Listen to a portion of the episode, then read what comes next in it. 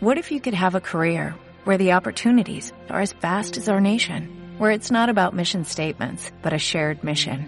At U.S. Customs and Border Protection, we go beyond to protect more than borders, from ship to shore, air to ground, cities to local communities. CBP agents and officers are keeping people safe.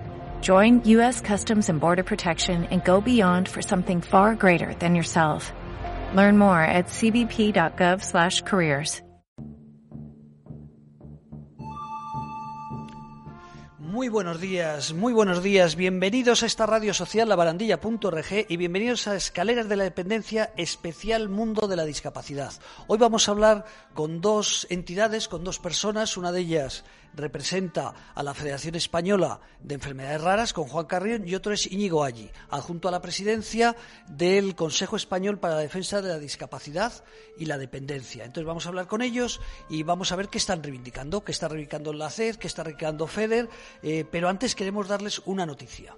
Eh, hablando esta mañana con una entrevista que vamos, que vamos a realizar mañana eh, con el gerente de la Clínica Centro, pues le hemos hablado de nuestra gala solidaria que no se pudo realizar el 27 de abril y con nuestra carrera que teníamos intenciones de hacerla en noviembre o diciembre o en octubre con suerte y me ha dicho te lo contaré mañana con más información. Dice, pero dudo que podéis hacer ni la gala este año ni la carrera. Por tanto, el 6 de junio, 6 de junio, vamos a hacer una gala por internet. Se están haciendo muchas, pero si lo hacen otras entidades, ¿cómo no vamos a hacer la Asociación La Barandilla? Una gala por internet desde las 11 de la mañana hasta las 7 de la tarde a través de todas nuestras redes sociales. Una gala musical eh, con gente maravillosa en directo. Vamos a estar, como digo, pues esas 8 horas para dar visibilidad al teléfono tras suicidio. Vamos a hacer, como digo, una gala especial para dar visibilidad y, como no, eh, pues para también si nos pueden ayudar para recoger fondos y ayuda para esta asociación La Barandilla para seguir manteniendo el teléfono tras suicidio. Porque hoy, jueves 14, como todos los días del año, desde las 9 de la mañana hasta las 9 de la noche, sábado, domingo,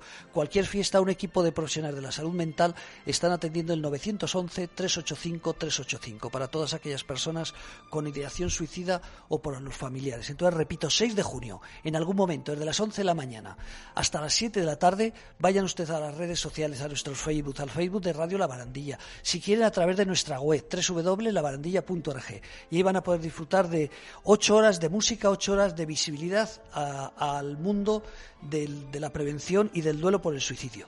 Pues bueno, si les parece, vamos a ir, además hoy estamos aquí aprendiendo nuestras nuevas técnicas, que ya las sabemos, pero vamos a, ver en directo, en lugar de ser por teléfono, a Íñigo Allí, como digo, y después a Juan Carrión. Entonces, nada, recordarles que, que este programa está funcionando gracias al Hospital de Día Lagman, que nos cede las instalaciones, y al Grupo Asispa, que es una entidad social, y, y, y como no, al grupo CLECE, eh, que se dedican a ayudar a las personas en residencias, ayudar a las personas en centros de día, eh, tienen profesionales de la limpieza. Pues bueno, gracias al Hospital de Día Lacman, a SISPA y al grupo CLECE, el día, repito, 6 de junio, vamos a estar ocho horas en directo con programas musicales. Eh, y bueno, Andrés, nos vamos ya directamente con Íñigo Allí, nos pones un poquito de música y así conectamos con Íñigo Allí. Hasta ahora mismo.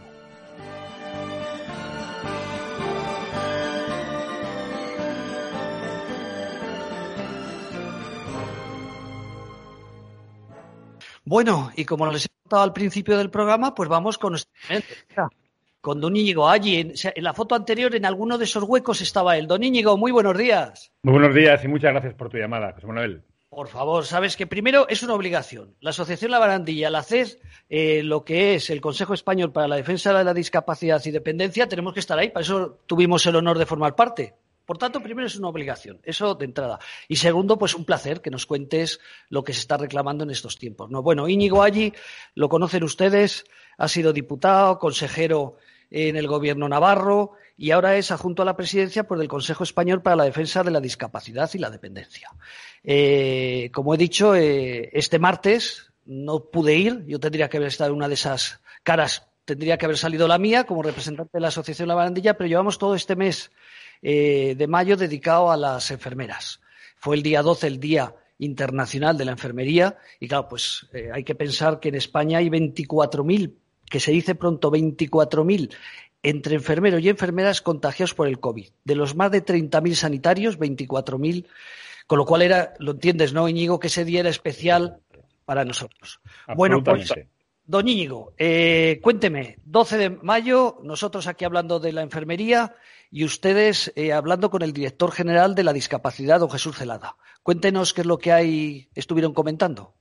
Bueno, yo antes de nada quiero agradecer al director general de discapacidad, a Jesús Celada, su, amabilidad por reunirse con una voz eh, complementaria ¿no? a las distintas voces que existen en este momento en nombre de o representando a las personas con discapacidad. Eh, quiero recordar, y tú lo has dicho muy bien, que el Consejo Español para la Defensa es de la discapacidad y también de las personas mayores o personas con cualquier grado de dependencia. Pero es verdad que la reunión que mantuvimos con Jesús, con don Jesús Telada, director general de discapacidad del Ejecutivo Central, fue solamente circunscrito al ámbito de la discapacidad. Bueno, él la verdad que la reunión fue para hablar de distintos bloques en el ciclo vital de una persona con discapacidad, agraviados severamente por las circunstancias que estamos viviendo en este momento. José Manuel, hablamos de la atención temprana, los graves problemas que tiene en este momento la atención temprana, la incertidumbre en cómo se va a poder empezar a cumplir las normas sanitarias en la estimulación de niños, de bebés, de niñas con discapacidad, cuando eso es, materialmente imposible. Eh, hablamos también de, las listas de espera que existen en este momento para estimular con lo esencial que, conlleva eso. Hablamos del bloque de la, educación, que eso ya hemos hablado en tu programa eh, repetidas veces, sobre qué va a ocurrir con la educación especial en España en los próximos diez años. Y hablamos, por último, eh, del empleo, ¿no? del, del, empleo protegido, de qué va a ocurrir también con los centros especiales de empleo en ese Real Decreto que el Gobierno, una vez más, está sacando adelante cuando realmente el debate no está, el foco no está ahí, sino que tiene que estar en otras cuestiones mucho más graves y severas de este país. ¿no?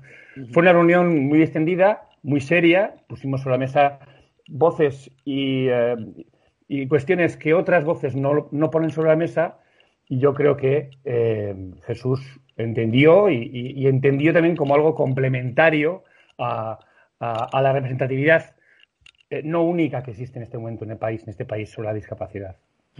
Fíjate, a mí aprovecho que seguro que don Jesús nos escucha, le voy a mandar el programa y sobre todo después de que las ha agradecido, ¿no? Que, os recibiera tanta gente, ¿no? Que de forma virtual. Fíjate, a mí me hubiera gustado hoy para hablar del trastorno mental, eh, porque parece algo tan sencillo, pero en este momento tú sabes que estas instalaciones pertenecen al Hospital de Dialagman, un hospital dedicado a la psicorehabilitación de personas con problemas mentales graves, y, y tienen un, tienen un tema, los pacientes quieren venir, eh, porque estamos hablando de, esto es un hospital, está bien claro, ¿no? Entonces, de personas con trastorno mental grave, en muchos casos eh, dudadero, que, llevan ya años.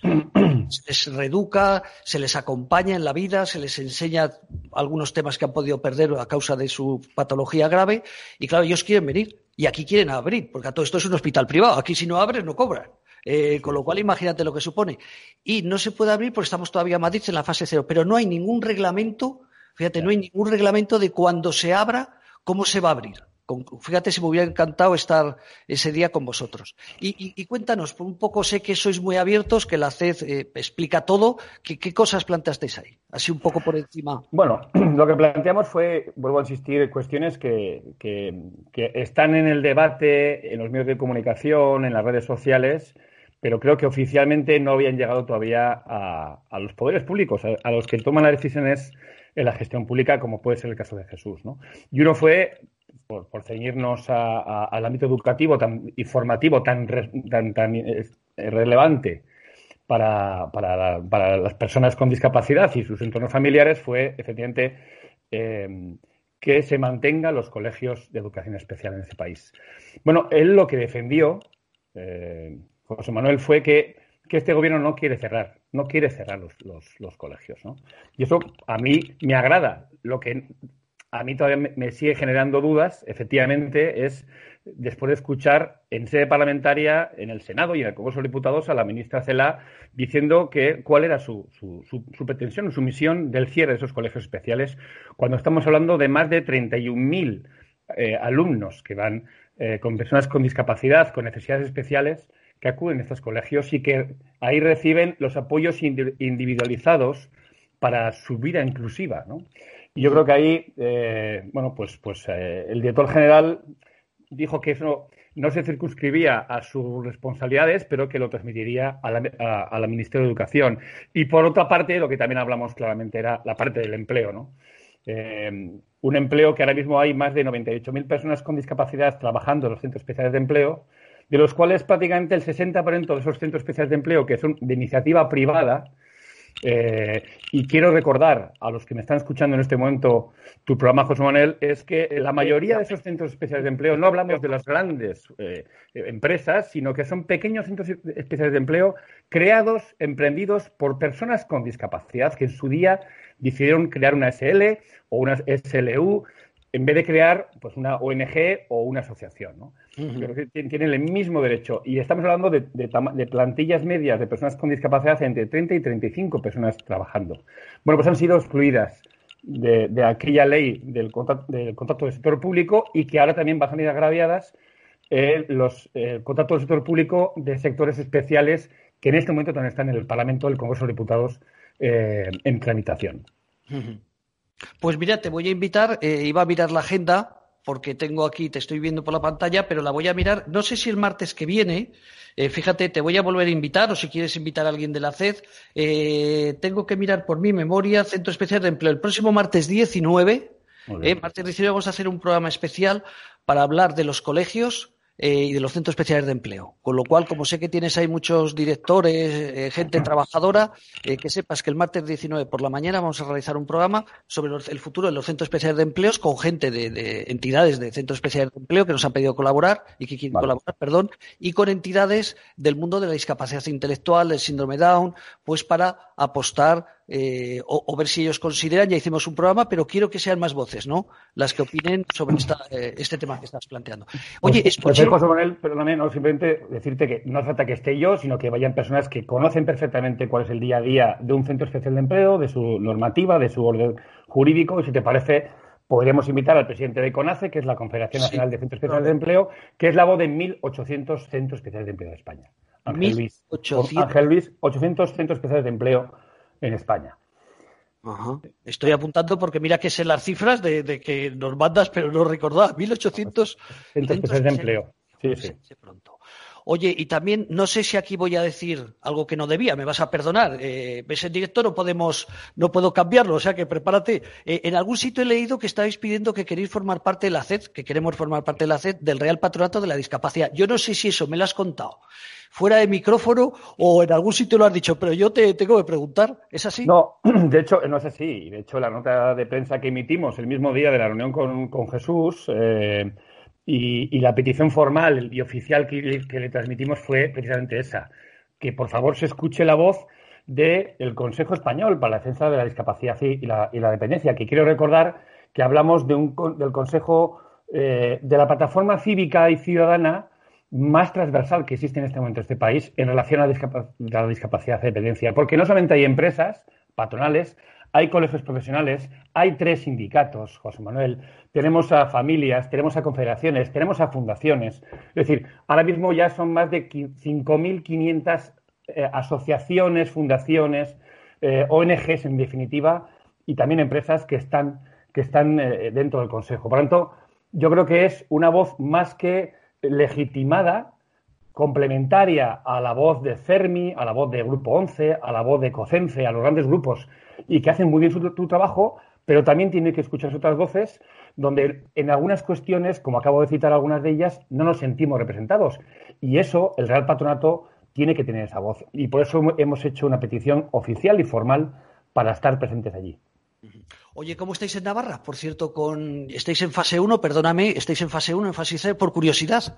Estamos en fase 1. Lo que ocurre es que, Navarra ahora mismo es la quinta comunidad, eh, tristemente, en número de fallecimientos por cada 100.000 habitantes. Tenemos más de prácticamente 500 personas han fallecido oficialmente por, causa del, del COVID. Y la verdad que es que, bueno, pues aquí, la verdad que tenemos un buen sistema sanitario, un buen sistema social, pero aquí ha pegado fuerte, insisto. Somos la quinta comunidad cuando somos la penúltima en número de, población. Por lo tanto, tenemos un problema. O sea que eso a la hora de salir tenéis que tomar más precauciones si cabe. Eh, si estuvieseis en una comunidad donde hubiera pocos afectados. Claro, fíjate, ayer, eh, que es, lo que voy a decir, eh, es una realidad. eh, y no te tenemos que ocultar. Ayer fallecieron 184 personas. Y fíjate, en el famoso y triste 11 de marzo del año 2004, eh, todos los trenes que se hizo eco de lo que pasó en España, fallecieron 190 personas. Lo digo para que veamos la gravedad. Eh, aquel acto terrorista arrastró a 190, 190 vidas, luego mil y pico personas también damnificadas, ¿no? pero hablamos de 190 muertos y ayer fueron solamente ayer, y vamos ya, en teoría, de desescalada, 184 personas. Es que el drama es terrible. Es terrible, José Manuel, y, no podemos insensibilizarnos. ¿eh? Y además es inhumano en el sentido de que esas personas fallecidas no pueden ser acompañadas o darle el último descanso, su última respiración, eh, acompañadas en su muerte. Y eso me, parece aún más inhumano, insisto, esta, esta crisis que vivimos, ¿no? Que la familia no pueda acompañar a, una persona mayor o a una persona que ha caído enferma por, por esta de, dichoso eh, virus. Hace dos semanas entrevisté a Marta Presa. Marta Presa es la teniente coronel del ejército y es la jefa de salud mental del Gomezulla, del Hospital Central de la Defensa. Y ella, de hecho, esta jornada que hacemos el 6 de junio es eh, pues para recoger fondos, ya que no se podía hacer la gala y no vamos a poder hacer la carrera.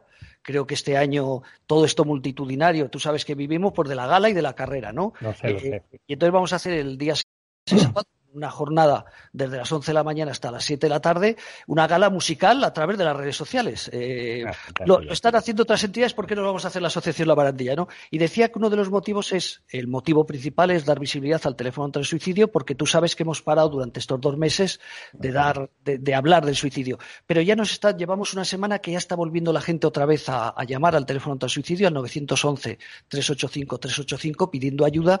Y sobre todo te decía que esta teniente coronel nos explicó que ya se empezaba a ver casos te estoy hablando de hace dos semanas, eh, de gente que se había intentado suicidar eh, pues porque había fallecido el padre, eh, por eso solo no. O sea, está claro que tenían que tener otros ¿no?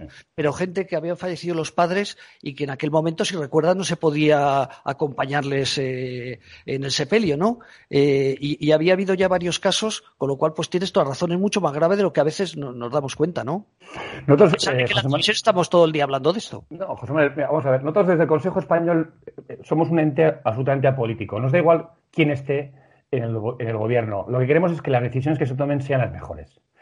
Y por eso eh, este Consejo no, no, es ningún instrumento para atizar a nadie ni para polarizar más la sociedad, sino para ser propositivos en propuestas que tengan que ver con personas con mayor grado de vulnerabilidad, discapacidad, dependencia o personas con, eh, efectivamente, con problemas de salud mental.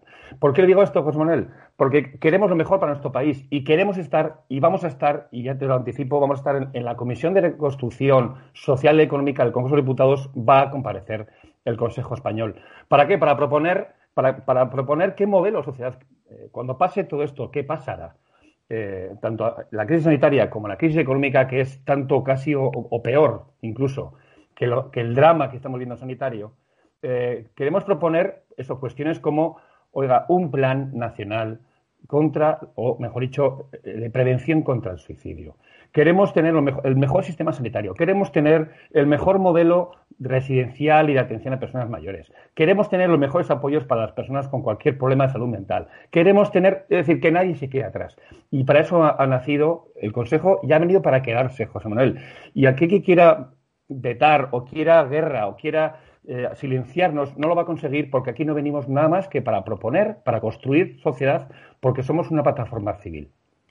Fíjate, yo me imagino que hay en la CES la labor que tenéis eh, por delante, y me incluyo, eh, pero digo vosotros con otra gente, yo lo que voy a decir no hablo en representación del mundo de las residencias, porque para eso en la plataforma hay grandes instituciones eh, representando, digo, dentro de la plataforma de la CES, al mundo de las residencias, pero ayer tú sabes que, este proyecto eh, nace eh, con la ayuda de Asispa. Asispa, una entidad dedicada al cuidado de las personas mayores.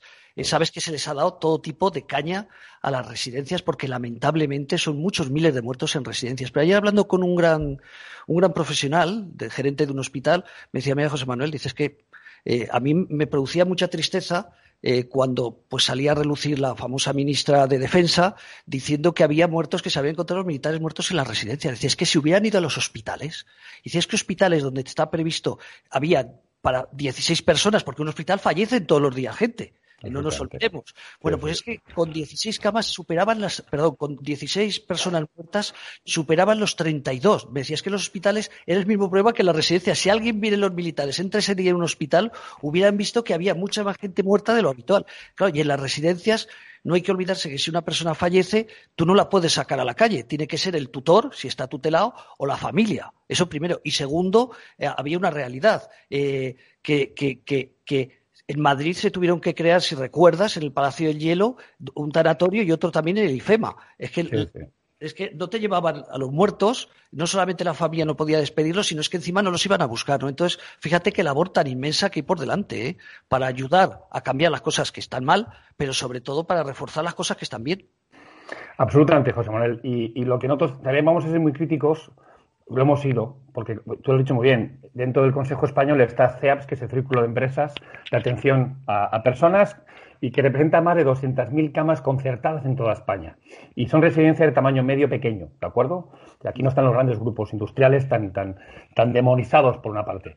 Eh, siempre hemos sido muy críticos, y, insisto, constructivamente para incrementar la inversión que hay a nivel residencial o de prestaciones eh, de servicios a la dependencia. En este momento, en España es el 0,54% del PIB, cuando la media de, en Europa de países del nivel económico, social, cultural de, como España están en torno al, casi al 5%. Nosotros lo que queremos es incrementemos la inversión pública eficientemente en las residencias. Pero lo que sí vamos a también a criticar, dicho eso, es ese intento de ideologización, de búsqueda de culpables de las muertes eh, por parte de algunos estamentos cercanos al gobierno de España, especialmente de un lado del gobierno de España. ¿no? Cuando hemos escuchado que más de la mayor, más de la mitad, perdón, de los fallecidos por el COVID han sido por culpa de la mala gestión de las residencias privadas. Eso ha sido público y notorio en muchos platos de televisión y en muchas radios.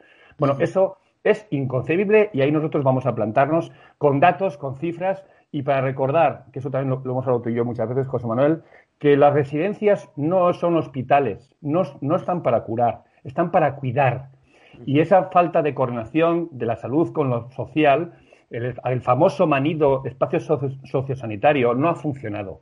Por eso digo, de siendo conscientes de los errores que ha habido, no demonicemos ni pongamos el, foco en un, en, un, culpable de todo, en absoluto.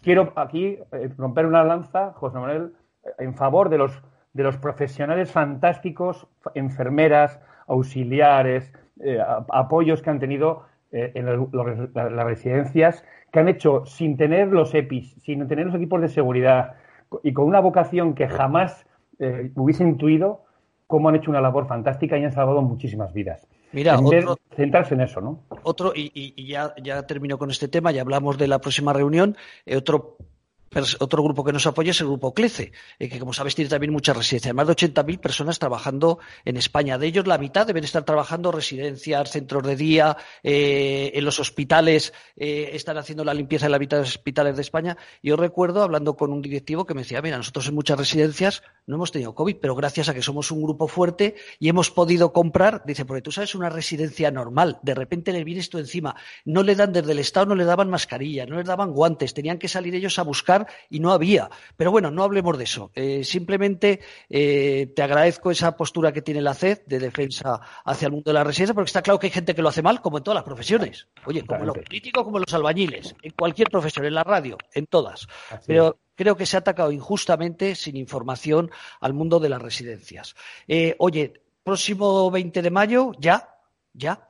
Tenéis, tenemos ahí un. Yo no me voy a hacer ningún programa ni nada el miércoles para estar atento ahí. ¿Qué, se, ¿Qué se va a hacer? ¿Qué se va a producir el miércoles? ¿Qué reunión queréis plantear en la CED?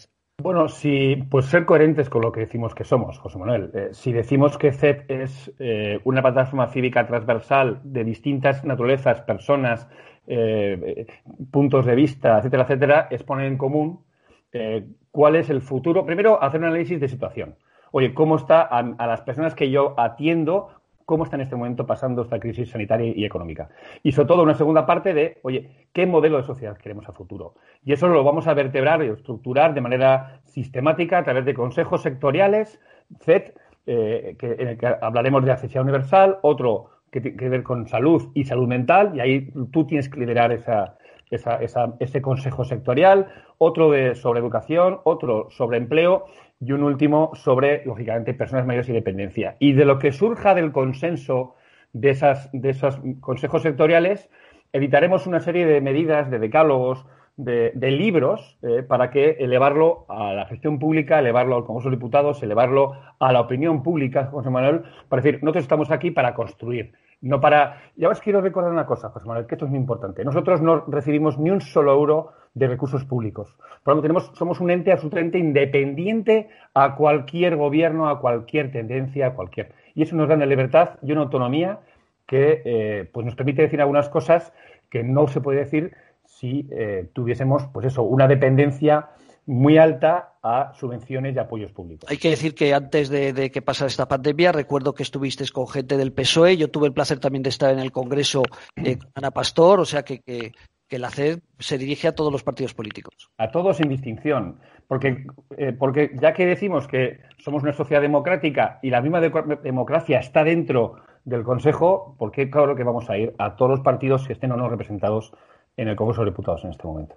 Pues don Íñigo allí, adjunto a la presidencia del Consejo Español para la Defensa de la Discapacidad y Dependencia, que ha sido un placer. Eh, Igualmente. no te vayas porque vamos a hablar con un, si no buen amigo, un conocido tuyo que es el presidente de FEDER, eh, que es Juan Carrión. Nos pone un poquito de música Andrés y volvemos con la otra entrevista. Un abrazo muy fuerte. Un abrazo fuerte. Gracias. Buenos días. Os animamos a que os hagáis socios de la Asociación La Barandilla, solo por una cuota anual de 50 euros. Nosotros ya lo somos. Y con esto contribuimos a que continúen poniendo en marcha proyectos como el del teléfono contra el suicidio, que está ayudando a salvar vidas. Seamos solidarios por solo 50 euros al año. ¿Contamos con vosotros? Podéis pagar vuestra cuota a través de la cuenta de la Caixa que la tenéis en la página web www.labarandilla.org en el apartado donde aparece la palabra dona o poneros en contacto a través de email info arroba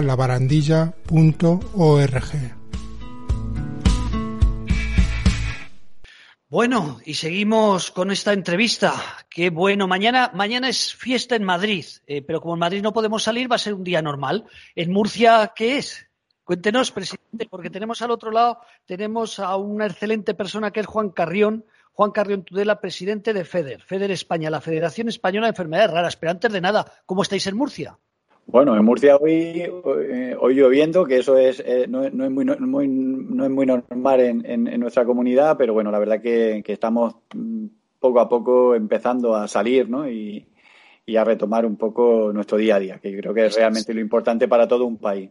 Por curiosidad, ¿que estáis en la fase 0 o en la fase 1? Bueno, estamos en la fase 1 y bueno, y estamos también, eh, ayer lo escuchábamos, ¿no? Porque a veces eh, no es, eh, este cambio de fase a veces hay que tomárselo también con la rigurosidad que requiere y no parece como que ya todo ha pasado y, no es así, es decir, porque las imágenes que, ayer se veían en los medios de comunicación, la verdad que, te hacen pensar, ¿no? De todo este esfuerzo que hemos hecho, de todo este trabajo de, de que hemos permanecido en nuestros domicilios, en nuestras casas, para ahora eh, de una forma muy rápida podemos em, hacer que todo, em, que todo esto pueda cambiar. ¿no? Entonces yo creo que hay que ser muy serios también con esto, eh, muy rigurosos con, las medidas que se nos trasladen, eh, que tenemos que cumplir todos, sobre todo para que todo esto pues se haga con la normalidad que se requiere. ¿no? Y sobre todo no, no, no pensar que todo esto ya ha pasado, porque evidentemente por desgracia, esta situación es algo que viene también para estar ahí, eh, muy presente en nuestro día a día y que tenemos que seguir luchando contra él.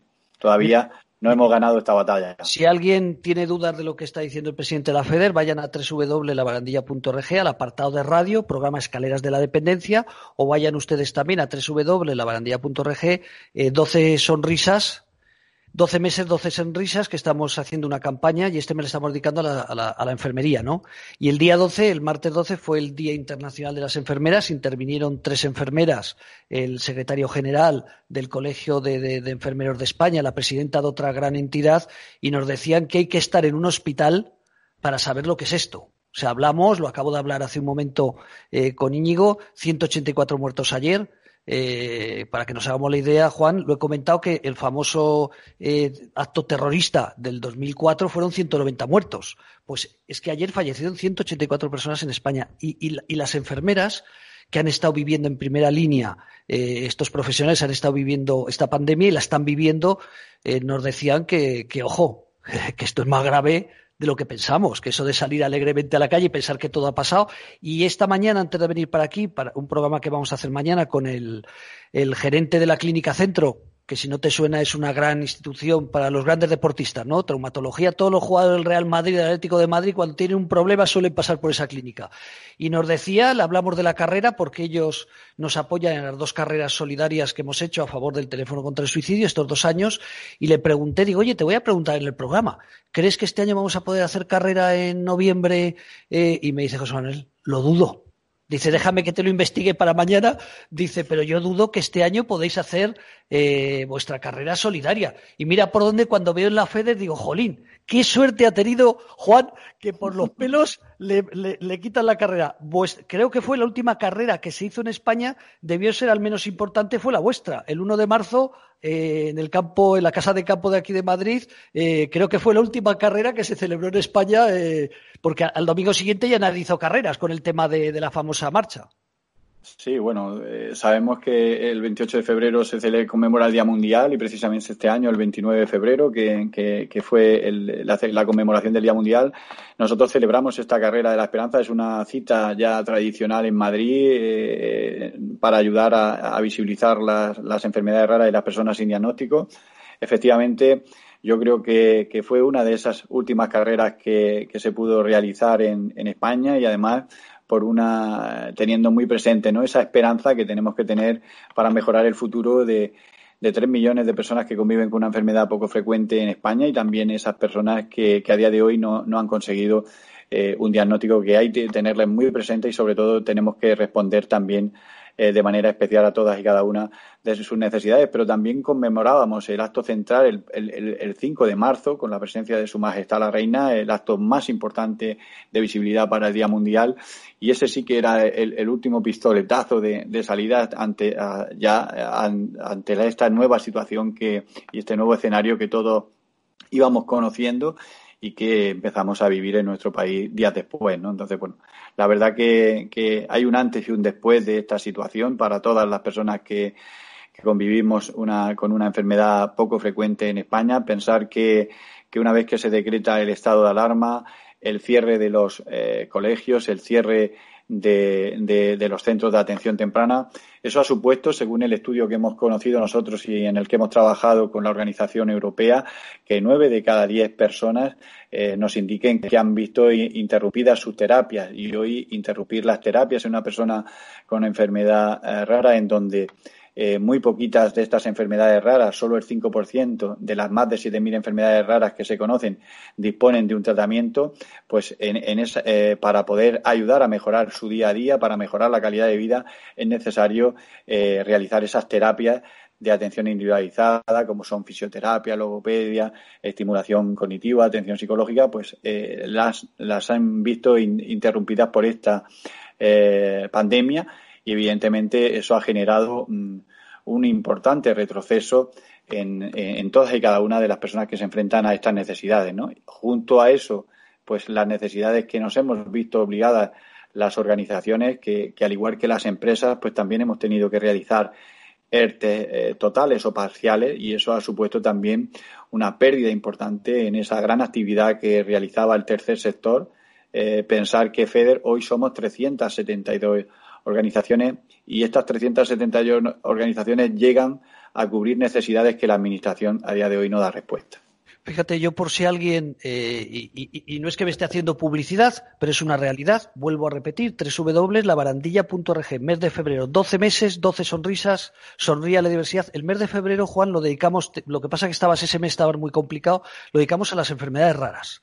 Uh -huh. eh, y yo, si ustedes van a, eh, al apartado de arriba, 12 meses, 12 sonrisas, el mes de febrero está dedicado a las enfermedades raras, y recomiendo que vayan y que escuchen alguno de los programas porque cuando la FEDER trata de dar visibilidad, me vas a perdonar porque eh, eh, ese mes de febrero hicimos muchas entrevistas con padres que sabían que sus hijos iban a morir. Eh, yo a ti te conocí hace unos años cuando tu hija la defendías, tu hija Celia, o sea, si tú eres presidente de la FEDER es porque sabes lo que es una enfermedad rara. Y recuerdo que tu hija, pues luchaste mucho por ella y al final falleció. Entonces, lo digo esto para que la gente sepa que detrás de FEDER hay dramas eh, y luchas y amores, indiscutiblemente. Lo que más queremos son a los hijos, ¿no? Eh, y se muere y se vive por ellos. Pero creo que Juan, no sé si esto te molesta que lo haya dicho, eh, pero recuerdo perfectamente a tu hija cómo luchabas por ella y cómo daba visibilidad, ¿no? Para en el año 2016, 2017, ¿no? Que se conociera estos problemas.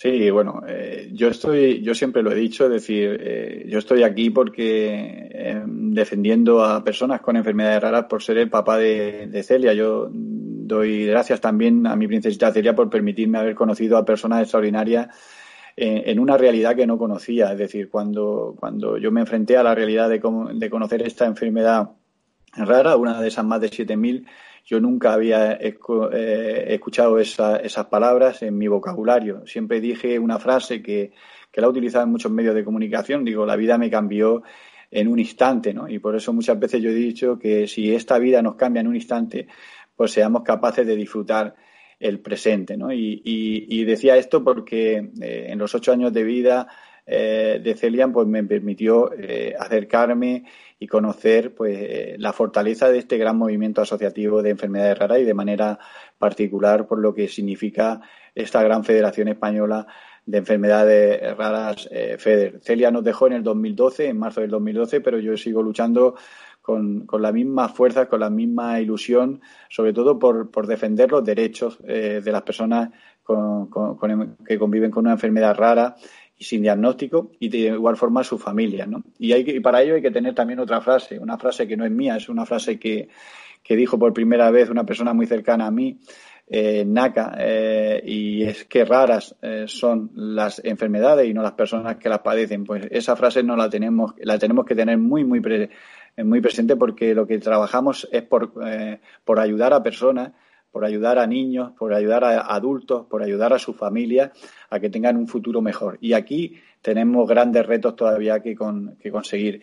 Y esta, esta situación que hemos, hemos vivido y que estamos viviendo con este estado de, eh, alarma en base a una pandemia eh, mundial, pues nos ha dejado escenarios muy, muy difíciles, porque realmente el colectivo de personas con enfermedades raras y sin diagnóstico es un colectivo especialmente eh, vulnerable que tenemos que tener muy presente y que tenemos que exigir a los responsables de las administraciones que, se responda con esas a esas necesidades de manera eh, específica en cada una de, esas áreas de, trabajo que son necesarias. Oye, sois muchas asociaciones, pero ¿cómo, qué estáis haciendo? Eh, ya sé que es imposible, si te, no me puedes nombrar ni diez, que no tenemos tiempo. Pero tú que estás al frente de, FEDER, eh, ¿qué estáis haciendo las, las entidades para, para, dar visibilidad, para seguir luchando? ¿Recuerdas algún caso que te, te ha llegado estos días te están mandando información? Bueno, yo creo que, mira, hemos eh, tenido que, en estos mm, días de, confinamiento, hemos tenido que hacer, eh, yo creo que un trabajo enorme, yo creo que todas las entidades, primero para adaptar nuestro trabajo a esa nueva fórmula de trabajo que es el teletrabajo, ¿no? poder adaptar también las terapias que se realizaban de forma presencial para poder implementarlas de forma online y que las familias pudieran tener ese seguimiento. También hay que decir, nos hemos visto obligados a denunciar situaciones que no tenían respuesta, es decir, veíamos cómo en la prestación eh, por enfermedad de, eh, con hijo grave, algunas mutuas eh, suspendían la prestación en a aquellas familias ¿no? que incorporaban en un ERTE. Hemos tenido que denunciar eso y, gracias a toda esa denuncia que no, no, ha hecho FEDER solo, lo ha hecho, lo ha hecho FEDER escuchando a, a, a, sus, a sus familias, que lo estaban sufriendo en primera persona y también de la mano con otras grandes alianzas como CERMI hemos podido reivindicar estas necesidades y pues se ha ido eh, mejorando esta situación hasta resolverla, ¿no? Es decir, también hay que poner en valor eh, las necesidades que, a las que nos enfrentamos en la, a día de hoy. Es decir, eh, estamos iniciando este, esta desaceleración, este cambio de fase aquellas entidades que tienen centros eh, donde prestan terapias de forma presencial, tenemos que garantizarles las medidas necesarias de protección que permitan garantizar y prestar esos servicios con total seguridad para, para la persona y de igual forma para el trabajador. Pues también tenemos que, que ayudar en todo ese proceso y lo más importante, es decir, tenemos que seguir respondiendo a todas y cada una de esas necesidades, sin desvirtuarnos en esa misión principal que tiene FEDER, que es defender los derechos eh, de los pacientes. Y aquí quiero subrayar dos cosas importantes. Antes te decía una frase, solo el 5% de las más de 7.000 enfermedades raras que se conocen disponen de un eh, tratamiento. En Europa hay 108 medicamentos huérfanos autorizados. En España, de esos 108, solo hay eh, autorizados y comercializados 53. Eh, tenemos que velar para que esos 53 eh, se garanticen en, en, condiciones de equidad e, en igualdad en cualquier lugar del territorio nacional. Hemos visto situaciones de inequidad en función del código postal donde un paciente resida.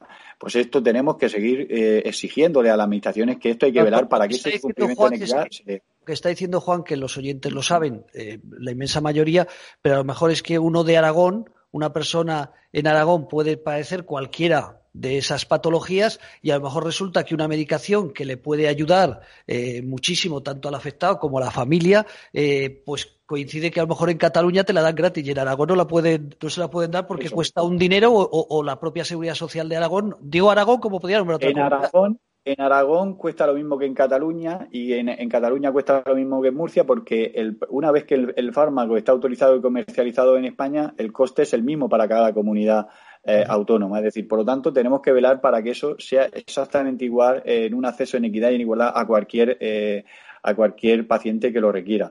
Pero de igual forma también hemos tenido dificultades en los comienzos de, este, de esta situación de confinamiento, de poder eh, trabajar para que esa dispensación del, del, fármaco en esa terapia domiciliaria se pudiera garantizar. Ahora mismo eh, podemos decir que que eso se ha normalizado también, pero también tuvimos dificultades de, personas que tenían esas dificultades, ¿no? El poder dar, eh, recibir esa continuidad del tratamiento también con esa terapia domiciliaria. En definitiva, a eso sí se le ha dado respuesta y también hay que decirlo, pero yo creo que tenemos grandes retos eh, todavía que por delante. Y otro, otro reto importante que, y para nosotros es prioritario es la investigación. Siempre hemos dicho una frase que es que sin investigación no hay futuro y esperanza para todas las personas que convivimos con una enfermedad rara y sin diagnóstico. Eh, España es un, país que invierte en, investigación el 1,3% de su Producto Interior Bruto. Está muy lejos de países como Suecia, que invierten el 3% de su Producto Interior Bruto. ¿Y con esto qué quiero decir? Porque ahora